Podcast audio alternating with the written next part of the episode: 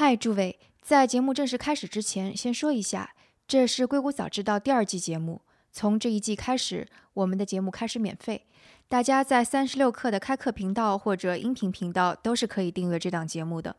除此之外，在喜马拉雅、苹果的 Podcasts 和 Castbox 等各个音频平台也都可以找到我们。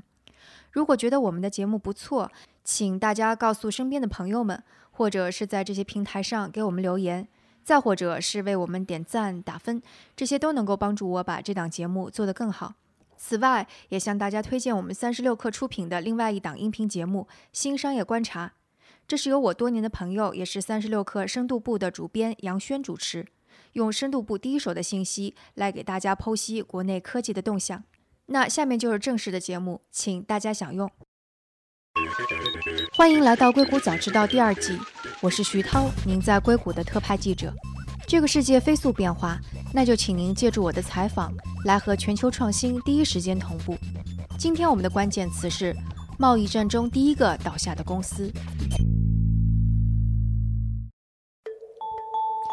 今天和我坐在一起的依然是张璐和刘勇，两位都是硅谷著名的投资人。啊，徐涛你好，大家好。啊，徐涛好。那我们在两周前的节目有说过，说如果热点层出不穷的话，那我们会隔三差五的来点评一下。结果发现这两周完全没有消停的意思。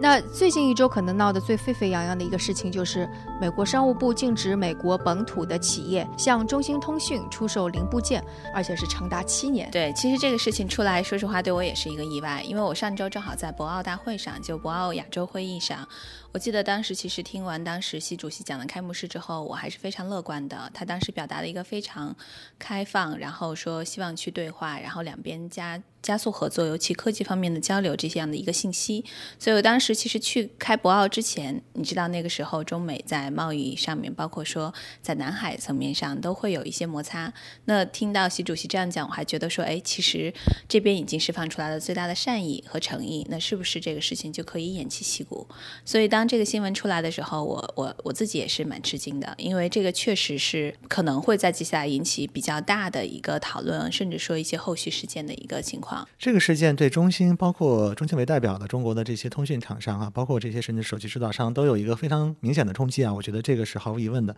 因为现在整个的这个通讯产业的这个产业链都是在全球嘛，所以不可能说有一个国家。就独自完成，非常非常难来独自完成这么一个整个产业链的一个循环。这个到底是不是跟这一次的贸易战有关？因为这个事情其实前面有一个非常长的那个前面的故事，就说他的那个故事是说，中兴他把设备卖给了伊朗跟朝鲜这些受到美国制裁、经济制裁的这样的国家，而且他卖给的是那种能够嗯监控。伊朗人民的一些监控的 这种软件，其实我觉得倒不一定涉及到那么深，说具体这些国家用来做什么样的功能，更多是说之前其实美国它确实在它的这些核心技术上有一些禁运名单，包括说核心零部件的出口国啊有什么样的限制。其实给举一个例子，我之前在半导体行业做过，我当时在比如说应用材料啊，包括像去英特尔，甚至我当时还去过一家，啊，当时我是去记得去和一家在德州那边的。算是美国的国企做芯片技术的这样的一个公司去合作，那当时看到我是中国人。中国国籍，其实我无论走到任何地方，必须有一个人陪着我。嗯，其实我是去那儿是做技术交流合作的，所以你可以看到他们对这个核心技术的管控是很严格的。那这些东西本身，它可能也是非常明确的列在这个清单上，包括和中国的公司合作的时候，他可能也说的非常的明确，说这些一定不能怎样。那可能我觉得在这个过程中，两边的商业的这种做事方式稍微有一些偏差，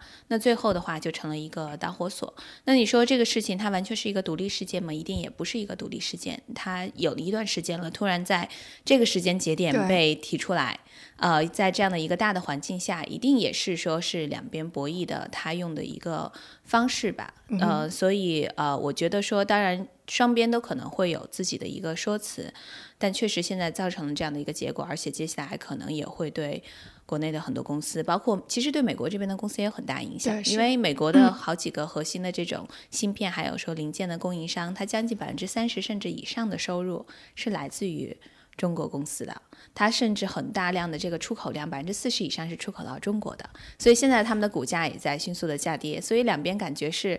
就像七伤拳一样。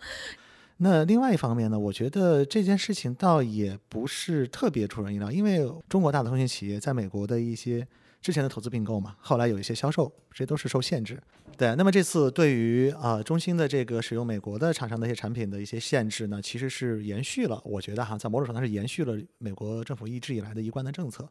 不过我觉得呢，这个就是说坏消息里边呢，我觉得也有一些积极的因素了。很明显的话，那今后包括中国在内的很多通信厂商，包括各国的政府，可能都会觉得，那 OK，我要正可能自己去完善我的产业链，比如说我们自己把芯片做起来，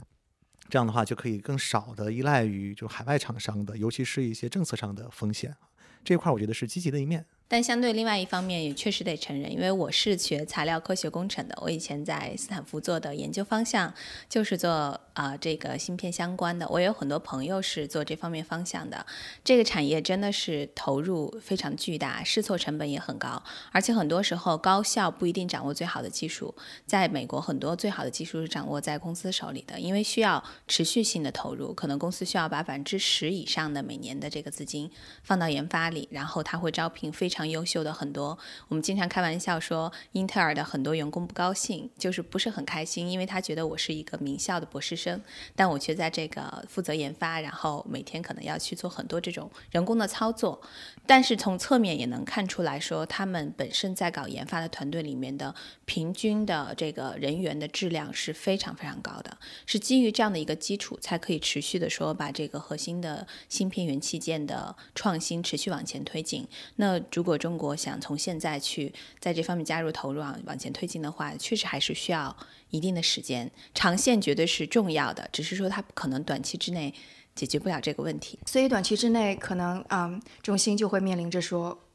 真的要遇到关门这这么严重的情况了。呃，关门倒不至于，因为就像我刚才讲的，这个事情发生了之后，对两边都是损伤，所以我相信最后还是会有一个好一些的解决方案，可以让双边来说坐下来谈，然后去为未来打造一个更好的合作模式。所以你会觉得说，现在可能还会有谈判的余地，是吧？但是就给我看来，就这件事情感觉，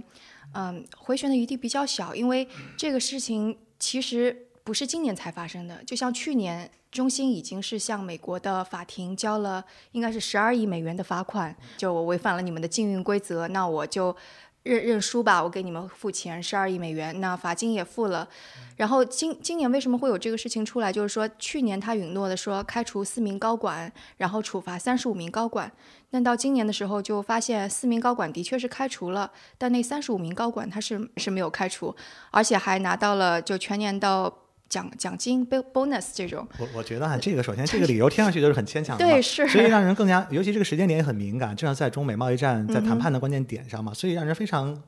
可以有理由的怀疑，这可能也是一个谈判的筹码啊。但但会不会就同时就我看朋友圈上也会争论说，这就是美国人遵守规则，但中国人总是想着，哎呀，我反正这个规则也无所谓了，不就是个人吗？哦，这个我觉得呢，这怎么说呢？商业利益上一切都是可谈的。我我我是这么我永远是这么看问题的，尤其美国这届政府又是上任政府嘛，我觉得以 Trump 之前的一些表现的话，就是漫天要价，坐地还钱，最后保证大家还是能一起发大财的感觉哈，就所以整个贸易战这套打法往下走的话，我觉得非常明显的往这个方向走。你可以看到最近这段时间美股也有科技股也有回弹的趋势，非常明显嘛。那可能资本市场也充分消化了之前的一些负面的消息，然后现在也有一些比较好的预期。那我觉得中兴这个事儿呢。可能最后的结果没有我们现在想的这么严重，当然这个要取决于两国政府来谈，然后包括中兴怎么去跟美国这边像 CFS 呀、像美国的这些贸易委员会啊去去沟通，那取决于他沟通的效率和和他的这个力度啊，我觉得各方面都有。但是我觉得首先不用特别悲观，这第一个。第二个，我觉得这个事儿虽然短期如果真的限制了，那肯定是对中兴是有非常大的影响的，当然也不至于说完全就没有生意可做嘛，还有很多其他的业务可以做。另外一方面呢。虽然不能让我们的中国的其他企业快速的去把这个 IC 这个整个的这个产业链做完整，但是可以奠定我们去做这件事儿的信心和决心。我觉得这个很重要。信心跟决心，决心，尤其是决心，我们一定得去做我们要去做，因为这个世界上，尤其是商业上的一些事情啊，就关键是说你下了大决心，想想把它做到一个什么样的程度。其实我们回过头来看，过去十几年里边，第一波互联网企业，包括后来的这个移动互联网企业，能坚持下来的都是大厂的企业，对吧？一开始很多企业像十几年前，那新浪啊、网易啊，他们的这个营收也不好，股价曾经低于一块钱，这些这些中国的互联网公司，当时就是分分钟面临摘牌的命运嘛。那后来还不都是现在就扭扭扭转成为现在几百亿甚至上千亿美元的巨头？所以这个行业呢，我觉得就是大家只要想做，没有做不了的。尤其是中国这个，我们有这么多的人才储备，企业有相当的技术储备，更何况我们整个的国整整体的资源调度，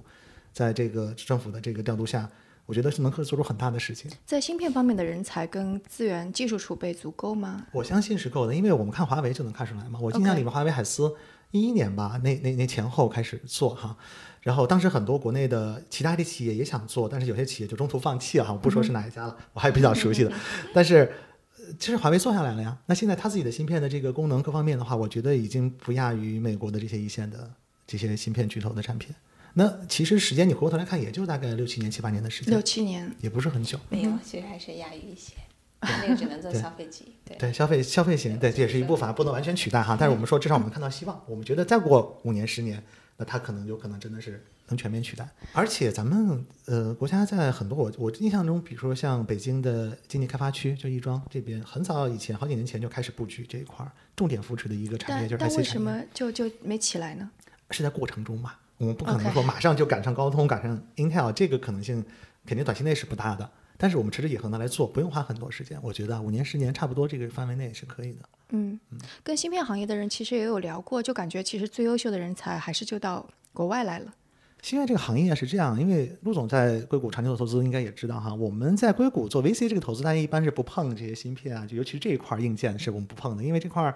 都认为投资高、风险高、回收的那个利益的回收的周期长，对吧？所以过去这么多年，过去五年啊，我觉得三五年特别明显，就是来自于国内的资本、中国的资本，反而在美国，在全球范围内，在这方面的布局是非常明确的布局意图。那反过来说，当然从美国的角度，他觉得这个可能慢慢会成为一个比较大的威胁。但是因为美国的这个市场的这些钱不往这儿配，那你说这个团队他要把它做起来的话，他要全球范围内找钱，那可能全世界范围内只有中国。的资金可能就对这个行业是目前是最重视也是最热的，但在这一方面会不会受到一些管制？就呃，我相信慢慢可能会有吧。不，但是说白了呢，这个事儿就是这样。我觉得还是一个商业利益的谈判的问题。如果大家其他的方面的利益都谈得拢，都做得好的话，这个也不是什么大问题。但如果其他方面出了问题，比如说拿贸易顺差和逆差说事儿的话，那他就要开始找这个棋盘上的劫财了。然后一看，哇，这个棋盘上好多劫财，就我们先从哪开始动手，对吧？来收这个棋，就是两边的政府他自己的考虑了。我们可能从土豆开始，他们会从芯片开始，对吧？都有可能。对，我觉得现在就是处于这种状况，它它已经是政治事件。但是局面这么复杂的情况下，就是收官过程是很漫长的一个过程嘛。短期内肯定是波动比较明显，但长期来看还好，一般都是我们不会比我们想象的这个情况更差，我觉得。然后就包括那个前一个月，好像是共和党的人，共和党的一个议员也提出来说，要把华为、中兴这两家。全都是因为是威胁到了美国的国家安全，所以就应该把他们产品全都禁掉。本身怎么说呢？你也提到说美国有议员提出来这些，其实际上你看前一段我们上次也聊过 Facebook 的那个数据泄露的事情，你就会发现其实很多科技公司和政府的博弈过程中，其实在美国这个政体体系下，完全看他游说做的够不够。那可能当初华为最早其实吃亏是吃在它政府游说这层面上。因为这是一个不同的游戏规则，那可能在当时因为这个和思科的本身一些竞争，然后被对方在游说层面上花了很多资金。那包括到现在的话，你提到说一些议员再把这个事情提出来的话，当然他可能一定会说可以提出来国家安全呀、科技竞争啊，这永远都是存在的可以来用的一个理由。但是它背后的动因是什么？这个就不一定是说他真的是从这个角度。完全去考虑了，很可能也有一些，比如说这个科技公司背后游说呀，包括在这个特定的情况下，它后面是不是有什么的别别的一些利益在驱动？因为其实现在就像刚才刘总提到的，整个这个科技的合作，它真的是一个全球化的，你很难做到说把彼此完全切割开。那在这个基础上，我们其实之前也聊，我也提过说，其实美国的半导体行业一直以来对这个技术啊的输出啊，包括合作和别国合作是有很严格的规定，包括就是它有一个清单，说哪些国。国家哪个国籍的人在上面不可以怎样？但实际上，你真的去研究那个清单，还有上面的规定，会发现现在比当初放宽很多。包括在美国很多核心的这些芯片 IC 的开发公司，有很多的华人、亚裔、中国国籍或者其他国籍的这个工程师也在工作。包括他们公司，包括和中兴这样的企业做合作，中兴也是一个非常知名的国企，还有其他国家的一些企业做合作，并没有说百分之百严格的遵守。当时那个条例，所以从这个角度上来看的话呢，实际上还是去追求某种程度上的一个商业利益的最大化，同时可能保证说双边可以遵守最基础的规则。所以我是同意刚才那一点，就是还是以商业利益为重要的导向。那如果大家都是往这个商业利益的角度去谈的话呢，最后我还是觉得是可以有一个更好的解决方案的。嗯，呃，我我再补充一下，我觉得哈，就是美国自现在来看呢，它就是我们叫 corporate America 嘛，它本身就是个商业立国的一个一个国家嘛。那中国这么大的市场，尤其在手机啊、移动互联网这个行业，它有这么大的这种市场的空间，那美国的企业可能也不会百分之百赞成这件事。当然，像高通这样已经对，当然中兴是份额是比较小的，你要是换一家份额比较大的，比如说更大像小米这样的哈，就是如果是高通大的采购方，你要去政府去进见他这件事的话，那肯定美国企业界会有很大的反弹。所以这一块儿呢就是个博弈。像吴总刚才讲的，像比如说我们上周看那个扎克伯格的这个参众两院的这个 hearing 嘛，你会发现很多参议员、众议员问的问题非常的 fundamental，非常的 basic，甚至有点看上去比较小白那种问题哈。为什么呢？并不是这些人不够聪明。他们都是代表了所谓的民意嘛，他们选区的人民，他代表那些人民去问，也就是说，他问一些问题，让他的选民觉得，哎，应该问，然后我希望了解到这个信息，不代表了他们自己的意志。反过来说，有些人提出像议员提出像华为一些信安全问题，可能也是危言耸听，但是就让选民觉得他关心我们的国家的安全，对吧？反而来会他投票。所以这里面有非常非常多的一些不同的一些背景啊，但是大的方向上，我们认为这是一个商业的事情，就是利益谈得妥的话，都可以做。嗯，对，像刚才补充一点，比如说我们上周确实也是闹得沸沸扬扬的，就是这个 Zuckerberg 的听证会，大家会觉得说，哎，这些议员有些时候好像整体问的问题不是那么的，就是说那么的尖刻，也是因为当时他们是两个团队出出动出动，大家如果仔细观察会发现，Zuckerberg 有一个非常怎么说呢，非常。啊、好的一个公关团队是陪他一起去了国会山，包括这些说客的背景，曾经很多基本上都是在曾在国会或者是是在 DC 任职很多年的老人，然后再陪他去见这些人，而且他和 Sheryl 是两条路线出击，他去听证会，然后做很完整的准备，Sheryl 在那边带着一个巨大的游说团，然后去继续他们其实已经持续了很多年的这样的一个游说的工作，来保证整体听证会可进行比较顺利。所以这可能是这边比较有意思的一个游戏规则。大家看到说，哎，表面上听证会是这样的，好像风平浪静过去了，却不知道这个表面的风平浪静汇聚了多少人在背后的努力。包括现在，其实你看，无论谷歌、亚马逊还是 Facebook，都是国会的这个游说的资金出金的大金主。以前以往可能说十年前。最大的出资方都是一些传统的石油公司，那现在排名前三的都是美股上面的科技公司。所以其实对中国企业而言，可能更加重要的一点就是，也许我们应该学一下这套游戏规则，我也去放一些费用在这种游说上面，然后进入到华盛顿去进行一些游说，是吧？呃，这个也不能下定论，因为毕竟怎么讲呢？科技公司，美国当地的公司，它可能说有参与当地政治和政府打交道的一些方式。那作为一个外企公司的话，怎么样去参与美国？其实它也有非常严格的限制啊、有一些限啊、就是外国企业你能否参与，或者说能参与多少。我觉得其实尤其如果涉及到像中兴通讯的话，确实还是要看到中美两国现在在进行的一个。本身贸易上面的一个互相的一个博弈，那可能啊、呃就不不是以前可能像以前还没有上升到现在这个阶段的时候，是有一些企业想出海。那出海的话，你必然在啊、一个新的市场要适应他们的游戏规则和当地的这个合作方啊政府打交道的一定的规则。但是如果现在已经上升到了两边的一个贸易博弈的话呢，可能还是要从更高层去解决，然后从上面往下再去推。其实那个华为，包括华为在内的很多中国厂商一直在做游说的工作嘛。不过你看昨天的新闻还是今天，华为刚刚解雇了他在华盛顿的那个团队，就是一个嗯 VP 对带带的一个专门做游说工作、政府关系的一个团队嘛。其实华为过去这么多年在美国，我觉得一直不是很顺畅，这块儿做了很多工作，但确实比较难以被主流的，尤其是政治界的这些这些人物接受哈。当然这里边有一些。根本的原因了，我觉得，比如说他就是确实是跟 Cisco 有一个非常明显的竞争的关系嘛。但是我觉得有很多对，有很多中国的科技企业，它不存在这样的直接的竞争的话，它还是有很多机会的。其实我我我这引出另外一个话题，我特别今天想聊一聊哈，就是我觉得呢，就是 Trump 这届政府在中对中国的贸易上面，它采取的还是一个老的思路，就说白了就是进口这些我们能看得见的哈，钢材出口也好，或者是什么大豆，咱们往这儿往咱们进口它的，或者是高科技的这硬件产品。但其实你会发现。中国现在对美国很多出口的产品，它都不是在这个传统的范围内，但是在美国市场挣大钱的。我举个例子，就是比如中国的游戏，啊，包括咱们的游戏公司在海外收购的一些大游戏公司，比如说一一款普通的大概全球这个收入排行榜能排五十名左右的游戏，中国公司开发的游戏很小的一个公司啊，它在美国一年的营收的流水就能到几亿美元，不不不不完全是美国，但是有一半的是来自。那这种所谓的贸易，这个也是某种程度的一种贸易顺差嘛。那这里边的话，其实它也在某种程度上能获得很多美国用户的数据啊，而且美国用户还给他交钱。那这些东西，其实我倒认为，它可它收集美国用户的这个数据的这个呃详细程度，不亚于绝对不亚于 Facebook 的泄露这部分。这部分呢，我觉得美国政府还是稍微有点 old fashion，他没有意识到这个这个问题。那就千万不能让他们听到，是吗？我希望他们也不会，他们也不会听到哈。但是从我们这个硅谷最前沿，我们是能看到这些趋势。嗯，嗯跟这个相关，可能还有一个新闻，就是《华尔街日报》的一个数据跟分析，他是说现在中国的投资人在硅谷这边的投资的数额越来越大，可能在五年前，也许硅谷投资人占到了总体投资的四分之三，但是现在那个嗯。中国的投资人已经这个数量上来了，使得美国本土的投资人只占到二分之一了。然后其中四分之一的是来自于中国的投资人。然后那篇报道呃报告虽然就是力图中立，但是可能多多少少也会说，你看啊，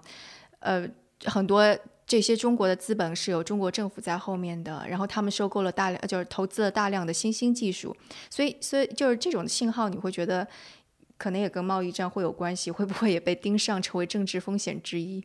其实这个论调在媒体上不是现在才有。其实我记得大概一五一六年的时候，当时其实铺天盖地很多在美国媒体上的报道在说啊，中国资本在海外这个收并购啊，因为在收并购过程中，可能两边的这个商业逻辑和做事方式出现一些沟通的偏差，有些时候可能过程中最后这收并购没有完成，开始就会有很多的这个文章出来。所以我觉得这可能是整体媒体上它确实一直以来会有的一个偏向性，就是这样去去论述这个海外的资本，尤其是中国资本，尤其是带有。国有背景的资本，但其实像你提到这个数据，现在我们真的在 VC 行业看到的一个巨大的一个我们叫 game changer，就是改变游戏规则的人，不是中国资本，是孙正义。孙正义带了这个一百个 billion，就是一千亿美金的资金，然后呢想来在美国，尤其是在硅谷去大举投资科技公司，这个实际上是一个巨大的改变整个 VC 行业资金的容量、游戏玩家的规则。呃，包括整体的这个大家的一个力量之衡比的一个关键数字，倒反倒不是说是现在说中国资本啊或者中国背景的一个资本，但它也挺危险的，对吧？因为它背后的很大的一个 LP 是来自于中东，嗯，对，然后中东也是一个非常敏感的地方，对，它最大的 LP 沙特的那个主权基金嘛，占了百分之五十以上。那这么说的话，其实是沙特在控制美国的高科技行业了。就他这个解读，我觉得就是有点过过过于。或者说妖魔化，或者说是一个阴谋论的一个角度了。这个资金可能有一些各国政府的一些主权基金啊，或者是相关的，通过层层的架构传导到硅谷来做一些高科技投资。但其实这离所谓的威胁到什么国家安全，这还远得很呢。不过从我反正我是觉得，从整个全球化市场的这个角度下呢，在这个世界上肯定没有人能关起门来做生意嘛。就谁手里掌握了市场，谁应该有话语权。我说白了，就像微软的 Windows，如果它不去中国卖，或者中美国不让他卖到中国，那中国人可能也自己搞了一套自己的东西出来了嘛，那反而他就失去了这个市场。那很太多太多这样的例子了。你我们一直以来说这个商业商业世界最高的竞争是标准化标准的竞争嘛，就全世界都要看瞄着你的标准，就比如说全世界都要瞄着好莱坞的电影来拍电影，就要瞄着美国的这个微软啊什么英特尔的这个 CPU 来构建他们的 IT，然后就是完全都要接入美国主导的 Internet。如果如果美国不让大家做这个事儿，那可能它反而在世界地位还不如现在。大家可能会自己搞一个东西出来了。对，所以我觉得这就是一个很很奇怪的，就像之前的全球化，其实就是英美，就是特别是美国最近的一百年是美国在推动的，说希望这个整个世界是平的，我的资本能够流到任何地方。但到现在，它变成了一个抵抗全球化的这样的一个力量，实力发生反转了。他觉得我可能我的市场会被中国的企业利用了。所以这是实力反转，但的确中国利用了它的这样的全球化。我就是说，如果用一个相对来说通俗一点的例子就来讲的话，那一定是赔钱的那个人会着急，赚钱的那个人的话比较冷静。所以你从这个角度看，就想确实现在在整个贸易的过程中的话，美国这边发现自己是赔钱的，或者说从特朗普的角度发现自己是赔钱的，所以他才会着急。但从另外一方面的话呢，就像刚才刘勇总举的例子一样，那很多公司如果说真的没有失去了中国市场的话呢，对他整体的业务。影响是非常大的，甚至说有些公司现在没有中国市场的同时，它在努力的、积极的想进入中国市场，比如说 Facebook，、比如说谷歌。是的，当时他们可能因为某种种原因没有进入到中国市场，那促生的就是中国有了百度，中国也有了，比如说腾讯、阿里巴巴。所以这个东西其实是这些美国公司看到说，哎，我失掉了一个巨大的市场机会，那我现在不想再去错失这样的一个机会。那从他们的角度也会进去推推动，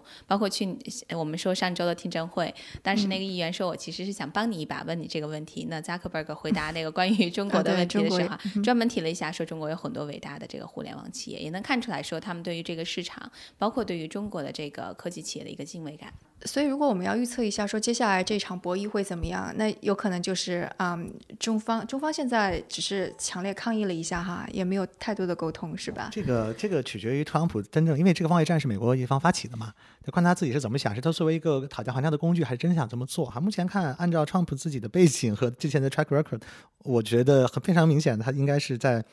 就是还是开价开的多一点，最后你嗯还一点我也能接受就可以了。这样传导到二级市场，比如说美国的股票，因为我们看上周哦本周二的话，这个 Netflix 的这个财报出来之后，因为马上财报季是 Netflix 开始嘛，就第一波第一波开始公布财报的，股价大幅上涨。昨天的话，像 Twitter 涨了百分之十十一点几，社交媒体股强势反弹，这说明什么呢？就说明其实之前的市场确实是有点过于被这个一些消息吓搞得非常的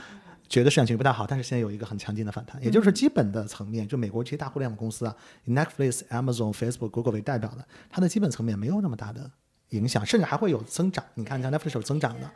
因为这个互联网模式我们都知道嘛，大家从读那个从零到一就知道，这是一个垄断的模式，只要政府不干预的话，它只会越做越大，除非将来就真要拆分 Google，那这另说。只要这个事儿啊就像不上当，年微软那样，对，如果没有 put on table 的话，那我们就认为这些公司是一直值得投资的嘛。那任何一个 Trump 在放出一些要讨价还价的消息的时候，它的下跌，我们认为是一个可能是比较好的一个买入的时机，就是这样来去判断这么一个二级市场。嗯，所以特朗普在这里边的好处是什么？就是收买了明星是吗？中期选举，你说这些？这个节目要是不在美国放的话，我们开玩笑说，我们都怀疑特朗普在做空啊，美国股市。但开玩笑啊，这个不是不代表任何的，就我们只是开玩笑说，就是还是那句话，作为一个政治家，他要对选民负责，他必须要做一些选民给他投票的一些理由嘛，给选民一些理由。那特朗普从保护美国利益的层面，我们叫他们叫 MAGA 嘛，就是 Make America Great Again，对吧？然后去保护一些美国的，尤其是劳工阶级的利益，这个事儿是他要做的事。这个过程中的话，他肯定是要做一些很高调的事情，但是又 make sure 整个目前的全球的经济这个运转机制没有大的冲击，还是要能转得起来的，要不然就是美国人他也会受影响。对美国他就是一。方面要煽动一些情绪，然后让你们来支持我；另外一个方面，我要保证我自己的利益。对，所以他永远是放出的信号是远远要超过他实际要做的行动，这是我们对他的一个判断。因为你要想到说，他现在其实这一任总统做的是很不稳当的，他要考虑的是连连任是不是能够继续让自己的党派然后代表利益，包括他和党派自己的共和党之间其实内部也有摩擦。嗯所以从这个角度，你就会发现他的初衷和我们想象他应该有的初衷可能会有一些的偏差。再问一个跟预测可能有关，就比方说中兴这个案件当中，美国的无论是高通也好，或者生产光纤也好，这些公司它会为了这个能够跟中兴进行贸易去进行 lobby 进行游说吗？它现在已经在进行了，我不知道你有没有看新闻。实际上，它现在股价有几个公司股价受到重挫之后，一些公司已经开始进行一些行动了，就希望动用他们自己的力量，包括去恢复这种中美的贸易啊，包括去维护自己的。因为你想，公司它都有自己的商业的一个诉求，这些公司它也都是正常的这种市场运营的公司。那它主要的这个客户方突然间被政府禁止说不能够来往贸易，它必然也会采取一些措施。那从这个角度就会发现，这件事情现在想去积极解决的不只是中国的企业方。对，其实美国解放也会加入阵营来去努力。嗯。好，那我们今天的节目就到这里，非常感谢二位来到硅谷早知道。谢谢徐涛。谢谢徐涛。呃，那如果大家觉得我们的节目不错，请转告身边的一两位朋友们，或者是在这些平台上给我们留言，再或者是给我们点赞打分，这些都能够支持我们把这档节目做得更好。另外，如果你在硅谷觉得自己对某个领域有独特的洞见，或者是看到了某种趋势，或者有有趣的故事，也可以联系我。我的邮箱是徐涛 at 三十六课 .com。那我们下次节目再见。